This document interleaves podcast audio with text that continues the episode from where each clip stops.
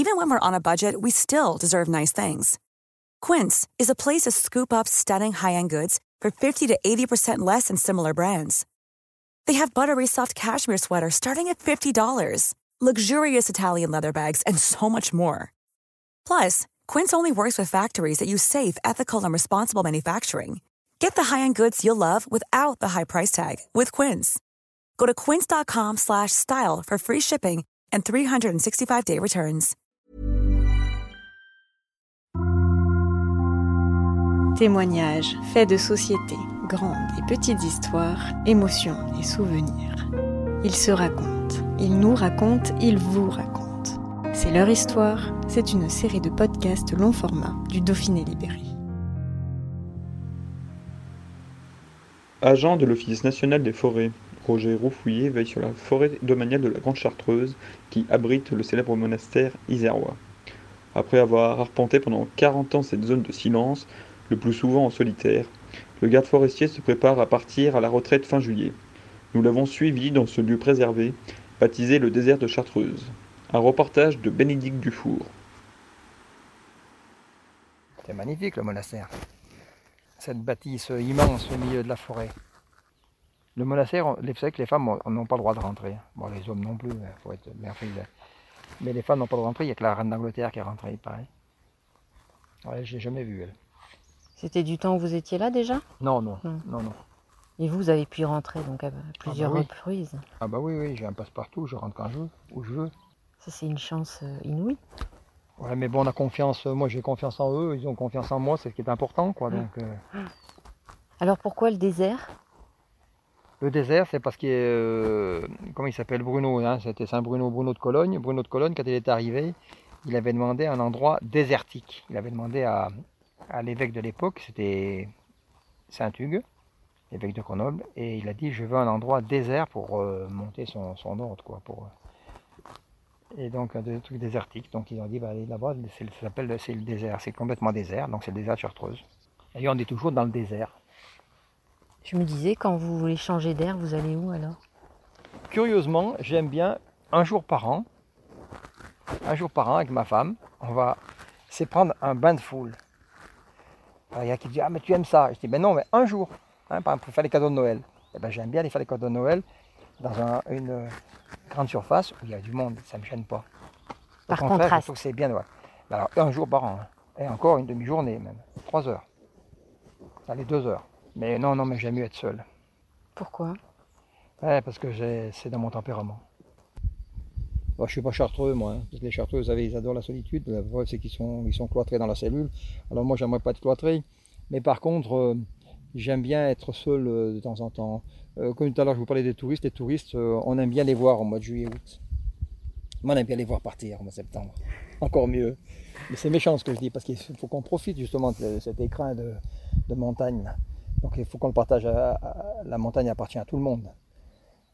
Mais on est content de les voir arriver parce qu'en principe, euh, ils viennent donc juillet-août, ils, viennent sur nos sentiers, les sentiers qu'on a préparés, qu'on a nettoyés, qu'on a des travaux forestiers qu'on a fait, donc ils viennent apprécier finalement nos travaux. Donc on est content qu'ils reconnaissent ce qu'on fait. Mais après, je trouve qu'au bout de deux mois, il y a trop du monde. Euh, la faune, elle a envie d'être un petit peu tranquille aussi, la faune, euh, voilà. Donc on aime bien les voir repartir aussi. Et je trouve que le silence, c'est constructif. On règle plein de soucis dans le silence. Puis il y a des choses, j'avais envie de parler. Donc euh, quand on rencontre quelqu'un, ben, on lui parle. Des gens très intéressants. Hein. Puis des jours, vous n'avez pas envie. Donc vous voyez, un, vous voyez un touriste qui est en train de monter, alors lui, il ne va pas vous voir hein, parce qu'ils sont tous en train de parler. Donc il vous- ni vous voyez ni rien. Vous vous cachez derrière un sapin, vous les laissez passer. À deux mètres, ils ne vous voient pas. Et hop, vous repartez. Puis des jours, vous avez envie de parler. Donc il y a des gens très intéressants. Ah. Ça, c'est mon téléphone. Les- euh, Eh ouais, c'est l'outil indispensable Oui. quand même. Malheureux, oui, oui. Heu- Heureusement d'un côté qu'on a le téléphone, mais c'est vrai que des fois, euh, bon, alors après, des jours on n'a pas envie, on coupe, hein. C'est pas compliqué. En plus, ça tombe bien, le ballon du monastère, là, on n'a pas de chance, là, il passe à cet endroit-là, autrement tout le long du monastère, le téléphone ne passe pas. Ah oui, là, vous n'êtes pas dérangé. Non, non. Et moi, je suis originaire donc du Vercors, hein, je suis de Villard-de-Lans, et, et donc j'avais été nommé, euh, quand je suis sorti de l'école forestière, j'ai été nommé euh, garde forestier à- dans le Jura, dans le bas Jura. Et c'est une zone que j'appréciais pas beaucoup parce que c'est pas très joli, il n'y a pas de neige, il n'y a pas de sapin, voilà. Donc, euh, par contre, les gens sont très sympas là-haut. Donc j'ai fait le minimum, c'est-à-dire j'ai fait trois ans. Et, ensuite j'ai demandé, euh, demandé ma mutation. Et donc j'avais le poste de Saint-Pierre-de-Chartreuse qui était disponible, qui était libre.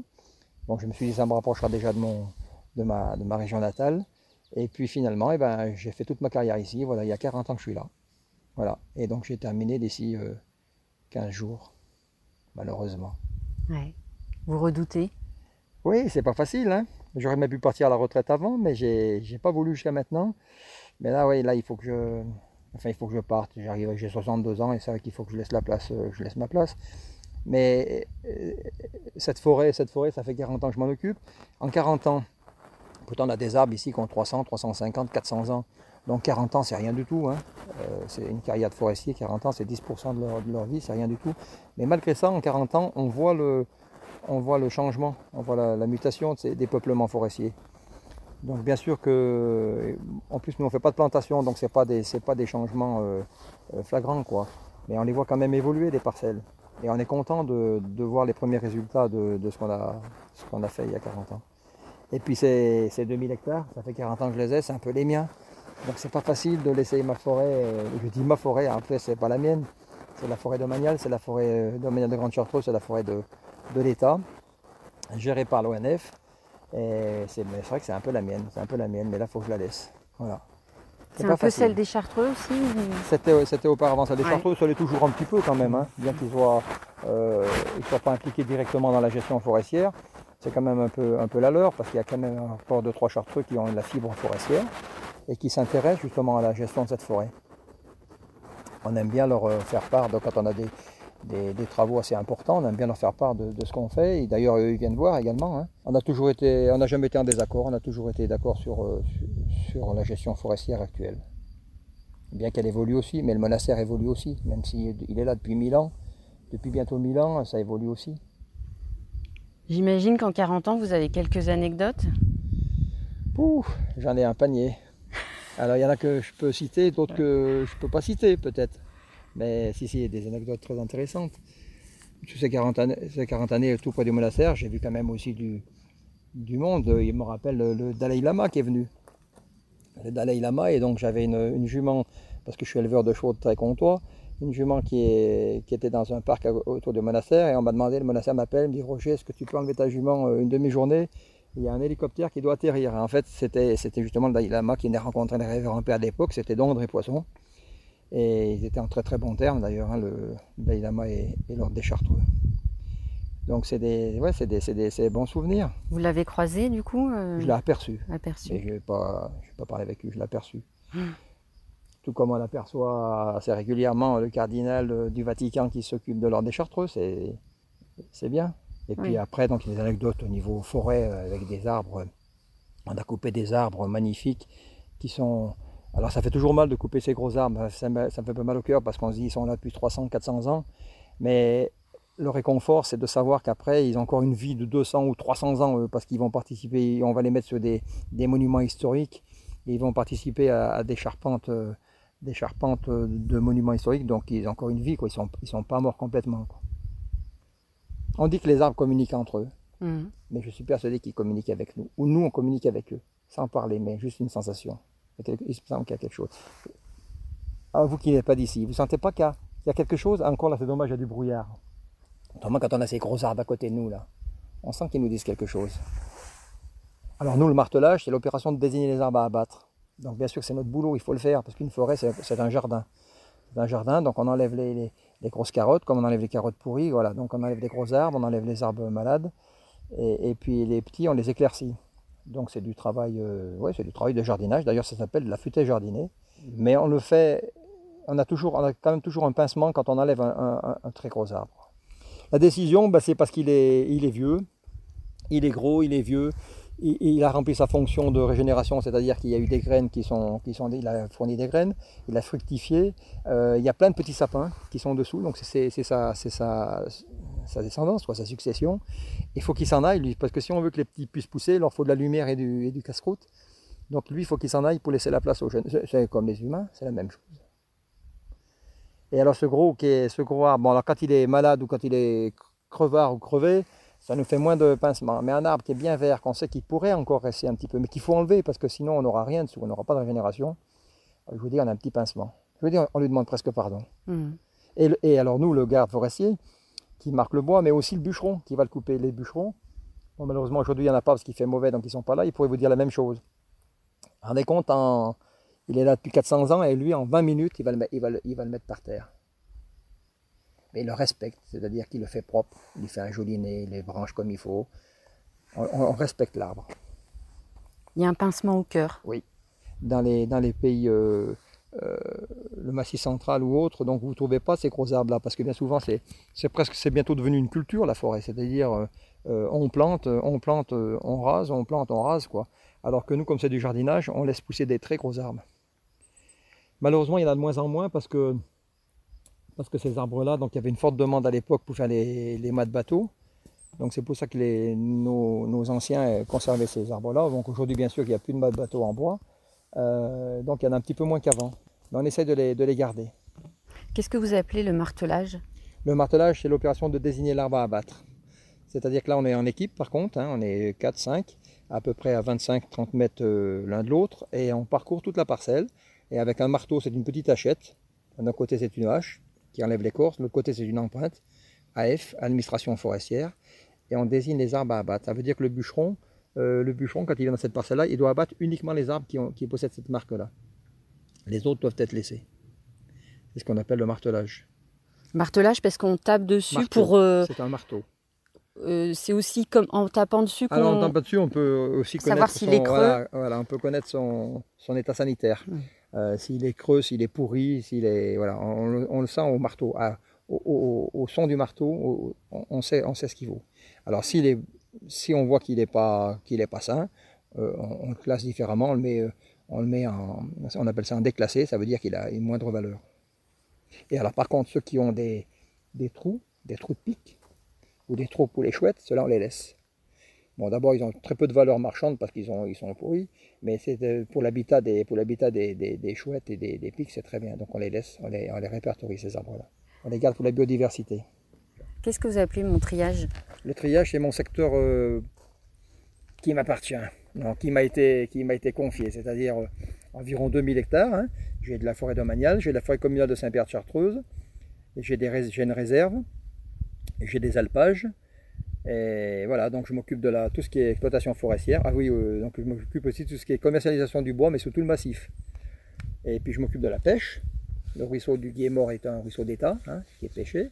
Je m'occupe de la chasse, j'ai de l'eau de chasse, de l'eau de chasse important. Et puis euh, chargé des relations avec le monastère. Ça en fait des, des Ça en fait missions. beaucoup, ouais. Hein ouais, mais c'est intéressant. Quand c'est intéressant, c'est c'est rien. Moi, le travail, je- nous, notre boulot, on- n'est pas toute la journée sur une machine avec du bruit, avec euh, des pressions et tout ça. Nous, on n'a pas de pression. Euh, Bon, là, bien sûr qu'on a un travail à faire, ça, c'est indéniable. hein. Mais, mais on, est, on est libre. C'est ce qui fait la richesse de notre métier. Et c'est pour ça qu'à l'ONF, il, il y a beaucoup de phénomènes, parce que c'est un métier qui attire justement des gens qui aiment la solitude, qui aiment être seuls, qui aiment être euh, un peu des ours. Et nous, à l'ONF, c'est ce qui fait la richesse de la boîte, je trouve, c'est qu'on est tous différents et tous complémentaires, et ça marche bien. C'est quoi L'appel de la forêt? Vous avez eu la vocation? Oui, oh bah, depuis tout gamin, depuis tout gamin, j'ai beaucoup aimé la forêt, le bois. Euh, J'avais un oncle qui avait une, qui avait une scierie, donc j'étais souvent dans la scierie, donc euh, on aime déjà ça, là, on allait voir des lots de bois, tout ça. Un autre oncle avec qui on allait couper le bois, on allait, on allait couper. Euh, voilà, non mais j'ai toujours aimé la forêt, et d'ailleurs ça fait rire ma fille, elle me dit, elle rigole, mais je lui dis, tu sais, depuis tout petit, je voulais être garde forestier.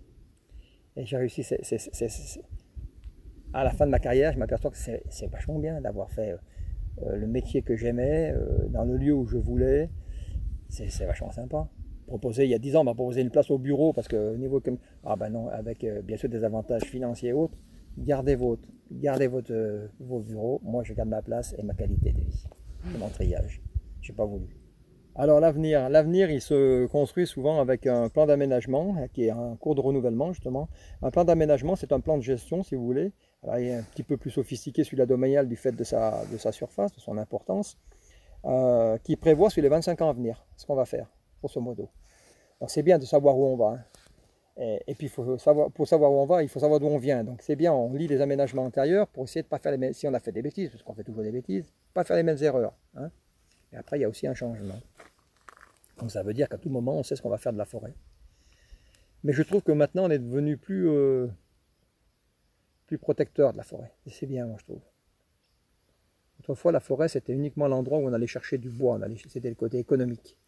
Euh, aujourd'hui, économique, le rôle économique, il est toujours important, hein, et puis il est nécessaire. Hein. Mais il y a aussi le côté environnemental, et je trouve c'est bien ça. Justement, euh, de préserver des, gros arbres qui sont, qui sont jolis, qui sont, qui sont là depuis des siècles. Vous voyez le rapace? Donc il y a l'autre qui donne l'alerte. Et puis la forêt, elle a aussi le rôle de protection. Ça, on a toujours fait très attention, mais encore plus maintenant par rapport à, justement, on voit toutes ces, tous ces, problèmes de tempête, là, d'inondation. De, de, voilà, donc ça, on y fait très attention, ça, ça c'est bien. Justement, de plus couper, de plus faire de coupe rase. Alors nous, dans le domanial, dans toutes les forêts gérées par l'ONF, on n'a jamais fait de coupe rase, ou très peu très peu. Mais par contre, dans les forêts privées, malheureusement, il y a des fois des personnes, euh, ben, par rapport au niveau économique, qui font des coupes rases. Et ça, c'est un peu dommage. Alors, c'est dommage le côté visuel, mais c'est surtout le côté euh, environnement qui est, grave. Quel euh, lien vous allez conserver avec la forêt? Ben, Je l'ai dans la peau, la forêt, donc c'est pas facile de la quitter. donc, j'ai été contacté par euh, plusieurs euh, propriétaires forestiers euh, d'ici ou même du Vercors qui m'ont dit bah, Roger, tu vas être à la retraite, écoute, ce serait bien si tu pouvais nous donner un coup de main pour gérer nos forêts, pour commercialiser nos bois, pour voilà. La commune de Saint-Pierre-de-Chartreuse m'a demandé aussi pour faire partie de la commission forestière communale. Donc tant que j'étais forestier, je voulais pas parce que c'est délicat d'avoir d'être à la fois à l'ONF et d'être celui qui décide pour la forêt communale. Donc euh, je ne voulais pas, mais après, donc à la, retraite, j'ai accepté. J'ai accepté aussi d'être euh, faire partie du groupement des sylviculteurs du Vercors euh, pour essayer d'aider les, propriétaires à, mieux gérer leur forêt. Les chartreux qui m'ont demandé aussi si c'était possible, donc il n'y avait pas de souci. Donc non, je ne débranche pas complètement. Mais j'aurais pu mon... J'en parlais encore ce matin à ma femme en buvant le café. Elle me dit oui, mais tu pourras quand même y retourner. Ouais, mais j'ai dit je peux retourner, mais c'est pas pareil. Parce que là, c'était un peu ma forêt. Quand tu voyais quelque chose qui fait, ben, je dis bah là, on prend la décision de faire ça. Et eh ben là, non, tu prendras plus de décision, c'est plus à toi. Tu n'as plus rien à faire là-dedans. Après, c'est bien de changer aussi, d'avoir une autre vision. Parce qu'après, quand on a toujours la tête dans le guidon, c'est pas bon. Parce que moi, j'ai fait des bêtises, et puis les suivants vont en faire, et puis ceux d'avant en ont fait. Hein. Et c'est justement, il faut sortir, il faut bien, faut bien euh, en tirer les, leçons de ces, bêtises.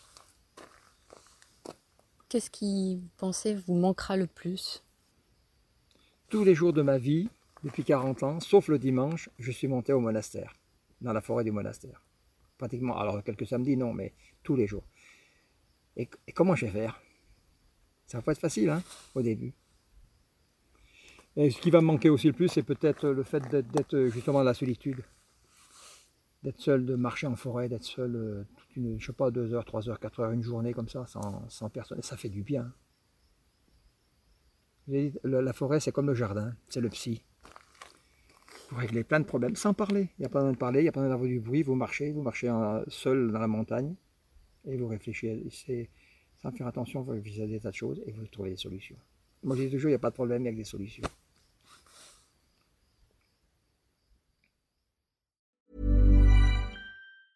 Hey, folks, I'm Mark Marin from the WTF Podcast, and this episode is brought to you by Kleenex Ultra Soft Tissues your ally to help tackle your allergy symptoms this season. I love the change of seasons, but nobody loves pollen and all those other things floating in the air that make you sneeze during this nice weather. Kleenex Ultra Soft tissues are hypoallergenic and allergist approved. So fight back against watery eyes and runny noses without worrying about irritating your skin. For this allergy season, grab Kleenex and face allergies head on.